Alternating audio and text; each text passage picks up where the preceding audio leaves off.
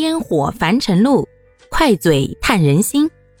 大家好，欢迎收听今天的快嘴唠家常，换个角度看生活。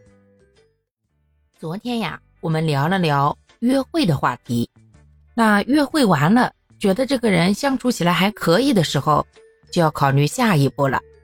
毕竟啊，不以结婚为目的的恋爱啊，那都是在耍流氓。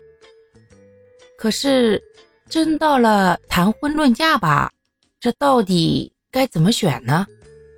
爱我的人和我爱的人，是选择自己一见钟情的，还是说听长辈的，选一个门当户对合适的？这事儿啊，可要慎重考虑。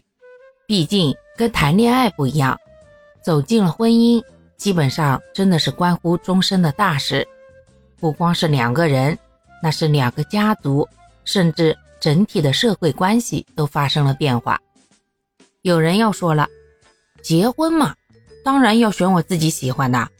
我不喜欢的话，我怎么过得下去啊？看了就生气。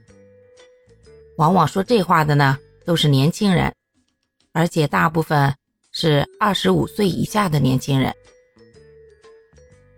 还有的人说呀。唉，结婚啊，还是要选个合适的。感情嘛，慢慢培养，先结婚后恋爱，还不是一样的吗？而对于年轻人而言，总希望自己遇到的是既喜欢又合适的结婚对象。